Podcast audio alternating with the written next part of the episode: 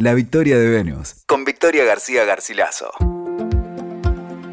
Hola, bienvenidos a un nuevo episodio de La Victoria de Venus. Hoy vamos a hablar de unas criaturas mitológicas que me parecen fascinantes y de las cuales muy poco sabemos.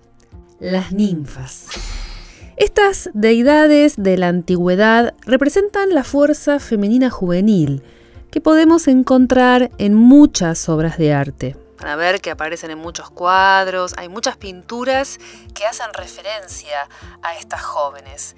A estas jóvenes entonces las podemos encontrar no solo en cuadros, sino también en leyendas y cuentos, como por ejemplo podemos ver que se las relata como desnudas, unas mujeres hermosas, desnudas, que juegan en la naturaleza. Pero ¿quiénes eran realmente las ninfas? En la mitología griega eran una deidad menor típicamente asociada a un lugar natural, que podía ser un manantial, un arroyo, un monte, el mar o un bosque. Eran hijas de Zeus y se las consideraba las impulsoras de la naturaleza. El arte las representó, como les contaba, en muchísimas pinturas, algunas esculturas también, como estas hermosas doncellas vírgenes, desnudas o semidesnudas, que amaban cantar y bailar, y su belleza tenía relación con este aspecto femenino de la fecundidad. Si ustedes las observan en las imágenes, siempre aparecían muy curvilíneas, ¿no es cierto? Con curvas bien pronunciadas, bien haciendo referencia a esta condición de mujeres fértiles. Se las describe como juguetonas y habitaban usualmente las fuentes, los bosques, las montañas y los ríos. Según su lugar de procedencia, se las conocía como las dríadas, como las sílfides. También se las llamaba las náyades o las oreadas, o también las nereidas. Homero las menciona en sus relatos, justamente hace referencia a esto del juego, siempre se las veía jugando, divirtiéndose, bailando, y en muchas ocasiones también acompañando a Artemisa, a la diosa mayor de la casa y también virgen. Una diosa que no toleraba el contacto con los hombres, por lo que en muchos lugares su culto estaba restringido solamente a las mujeres y, por cierto, era severamente castigada la presencia de ellos durante el desarrollo de las ceremonias ¿no? consagradas a esta diosa. Pero hablar de las ninfas nos lleva también a conectarlas con otra parte importante del mito, que tiene que ver con aquello que las une a Dionisio o el dios Pan, o también a los silenos y los sátiros, o también faunos, con quienes solían unirse en bailes festivos. Los mitos relatan historias de sátiros en los que a su alrededor se agrupaban las ninfas en un estado de éxtasis. Ahora, ¿quiénes eran los faunos y los sátiros? En la mitología romana, los faunos eran seres mitad hombre, mitad cabra. De la cintura hacia abajo, cabras, y de la cintura hacia arriba, hombres, y en la cabeza con cuernos de cabra. Los faunos eran la manifestación de espíritus, animales y del bosque. En la mitología griega, los sátiros eran los equivalentes a los faunos y acompañaban al dios Pan o Dioniso y se lo representaba con sus penes erectos. Se los distingue también de otro grupo, los silenos, que en lugar de tener rasgos de cabra tenían partes equinas que incluían cola y orejas de caballo a veces infantiles y también juguetones, otras veces agresivos, ¿no? Si observamos bien, de alguna forma, faunos y ninfas o sátiros y ninfas, vamos a ir viendo que en realidad fueron representados en el arte a través de estos encuentros sexuales y apasionados, ¿no? En donde acá las ninfas no tenían esta condición de vírgenes, sino por el contrario, que se entregaban al encuentro de estos faunos o también de estos sátiros. fueron de alguna manera, ¿no? en, muchas representaciones, eh, vistos en encuentros sexuales y apasionados. Fueron de alguna manera la personificación del erotismo, tanto las ninfas como los faunos y los sátiros juntos. Ahora bien, es interesante ver que así como los faunos y los sátiros son símbolo de la sexualidad masculina instintiva, las ninfas son su equivalente femenino. De allí seguramente nos llega el término ninfomanía, que se utiliza justamente para, bueno, referirse a la condición de adicción sexual femenina. Pero no solamente podía verse a los faunos y a los sátiros copulando con las ninfas. También, y esto es importante decirlo, se los podía ver persiguiéndolas. Van a ver que en muchas manifestaciones artísticas se ve a los faunos y a los sátiros persiguiendo a las ninfas de manera sostenida alrededor del bosque. En esas representaciones se podían ver también escenas de lucha y hasta inclusive violaciones. Analizando entonces estos relatos, encuentro conexiones súper interesantes que podríamos empezar a hacer. Me encuentro un poco, ¿no? Que al decodificar la riqueza simbólica que hay detrás de la historia de las ninfas, el espíritu de estas criaturas puede tener un correlato simbólico en nuestra sociedad actual a través del movimiento de las jóvenes feministas. Estos personajes mitológicos pueden emparentarse con las miles de jóvenes curiosas y atentas que expresan el instinto salvaje de la manada femenina. Pensando en la esencia natural de la ninfa, que era crear un cuerpo y habitarlo, me resuena muchísimo con esta tarea de crear de manera instintiva como, bueno, un cuerpo simbólico que necesita que estos espíritus colectivos ¿no? ingresen en ese cuerpo para darle funcionamiento y existencia. Entonces, uniendo estas ideas, pienso que las ninfas son como una representación o un símbolo desde este hecho ¿no? de aparecer agrupadas, andando en manada, danzando y cantando juntas, que es más que una bella imagen de un cuadro, por ejemplo, del periodo romántico, ¿no? del romanticismo. En realidad creo que puede ser la foto de muchas jóvenes y niñas en las calles. Me parece muy poético pensar este retorno de las ninfas a nuestra vida actual moderna, ¿no? ¿Cómo podemos pensar, cómo podemos enlazar este mito con nuestra realidad en este tiempo alrededor de las cuestiones del feminismo? Como aquellas, muchas van semidesnudas, ¿no? exponiendo allí su estado salvaje en la forma más pura. Las ninfas representan también el eco, la voz que resuena en todos los rincones del bosque.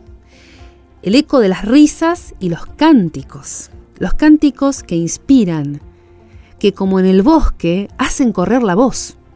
Ellas hacen correr la voz las unas a las otras a través de ese canto que va rebotando en los rincones de la naturaleza. Porque también, en algunas versiones, vamos a ver que se asocia a las ninfas con las musas, las famosas musas que eran inspiradoras, ¿no? deidades vinculadas a la inspiración poética y en muchos casos también al desarrollo de los talentos. Otro dato importante es que las ninfas eran además convocadas a la Asamblea del Olimpo. Ellas no quedaban excluidas completamente, si bien eran deidades menores, podríamos decir, no quedaban excluidas del todo. Su participación era necesaria en el escenario político de entonces.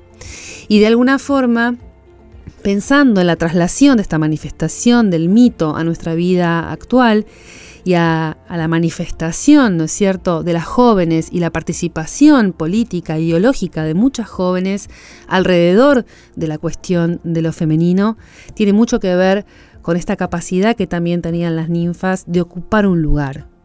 Si bien podemos verlas como personajes más ligados a la poética, ¿no? al romance o a una cosa casi artística, ¿no? que es una especie de halo artístico que las rodea en su mito, La presencia de ellas en el Olimpo no es un dato menor a tener en cuenta también en el relato. La parte del mito que involucra a los sátiros y faunos puede tener una doble interpretación en la manifestación del nuevo feminismo juvenil. Por un lado, podemos verlo como una vuelta al estado salvaje, al estado salvaje del bosque, donde las ninfas quieren recuperar su condición salvaje natural, porque aunque a veces ¿no? lo hagan de una manera desenfrenada o irreverente, los personajes encarnados por los faunos y por los sátiros son un poco la manifestación del animus que necesita también expresarse a través de ellas. ¿no? Como expresar de una manera absoluta el deseo, el poder y el desarrollo también de su propia sexualidad. Entonces, las formas, ¿no? a través de la irreverencia o este desenfreno, pueden tener también su explicación en este origen, digamos, este, mm, más primitivo que encarna el fauno y el sátiro, y cómo ellas se relacionan con esa energía de manera más inconsciente. Por el otro, podemos ver el emergente ninfa como una respuesta al abuso y las violaciones de niñas y jovencitas a lo largo de la historia, y que encuentra en este tiempo el lugar para manifestar su enojo.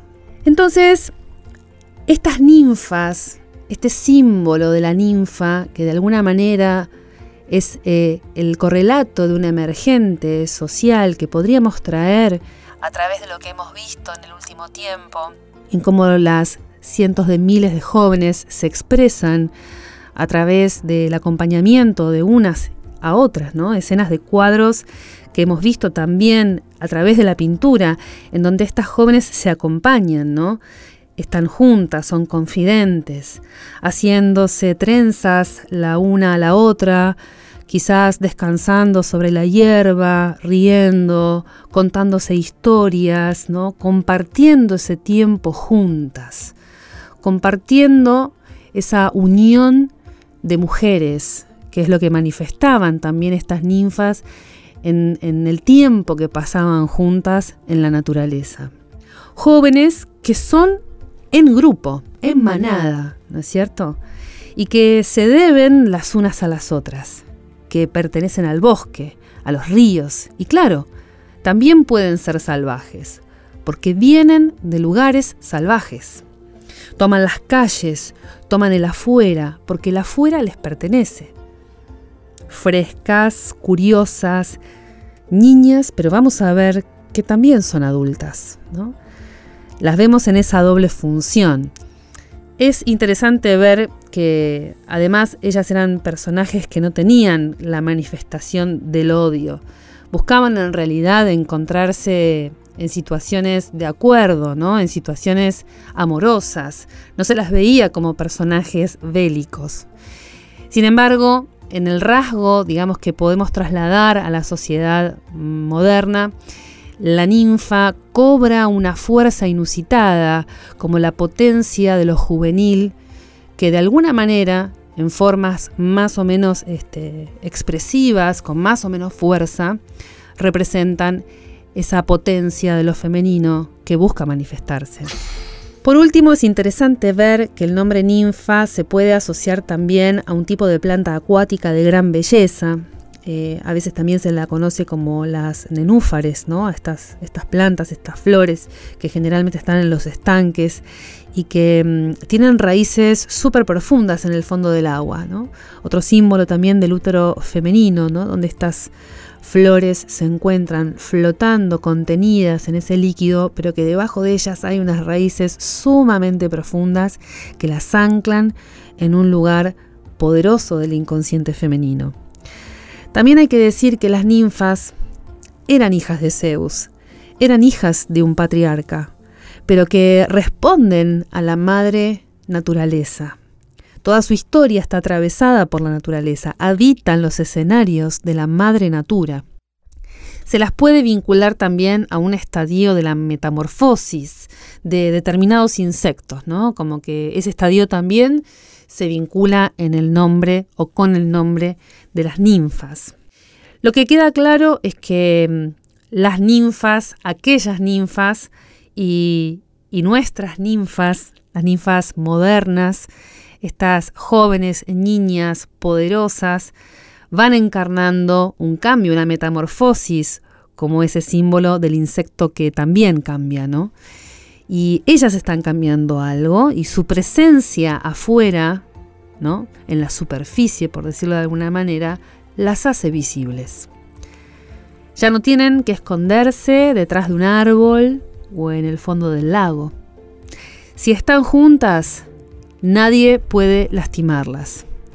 Tienen el poder fresco y demoledor de toda una generación que es libre y no tiene ataduras. Gracias por estar ahí, nos encontramos muy pronto con otra historia para compartir juntos. Soy Victoria García Garcilaso, me encuentran en redes sociales como La Victoria de Venus. Chao, un abrazo. Escuchaste La Victoria de Venus con Victoria García Garcilaso. WeToker. Sumamos las partes.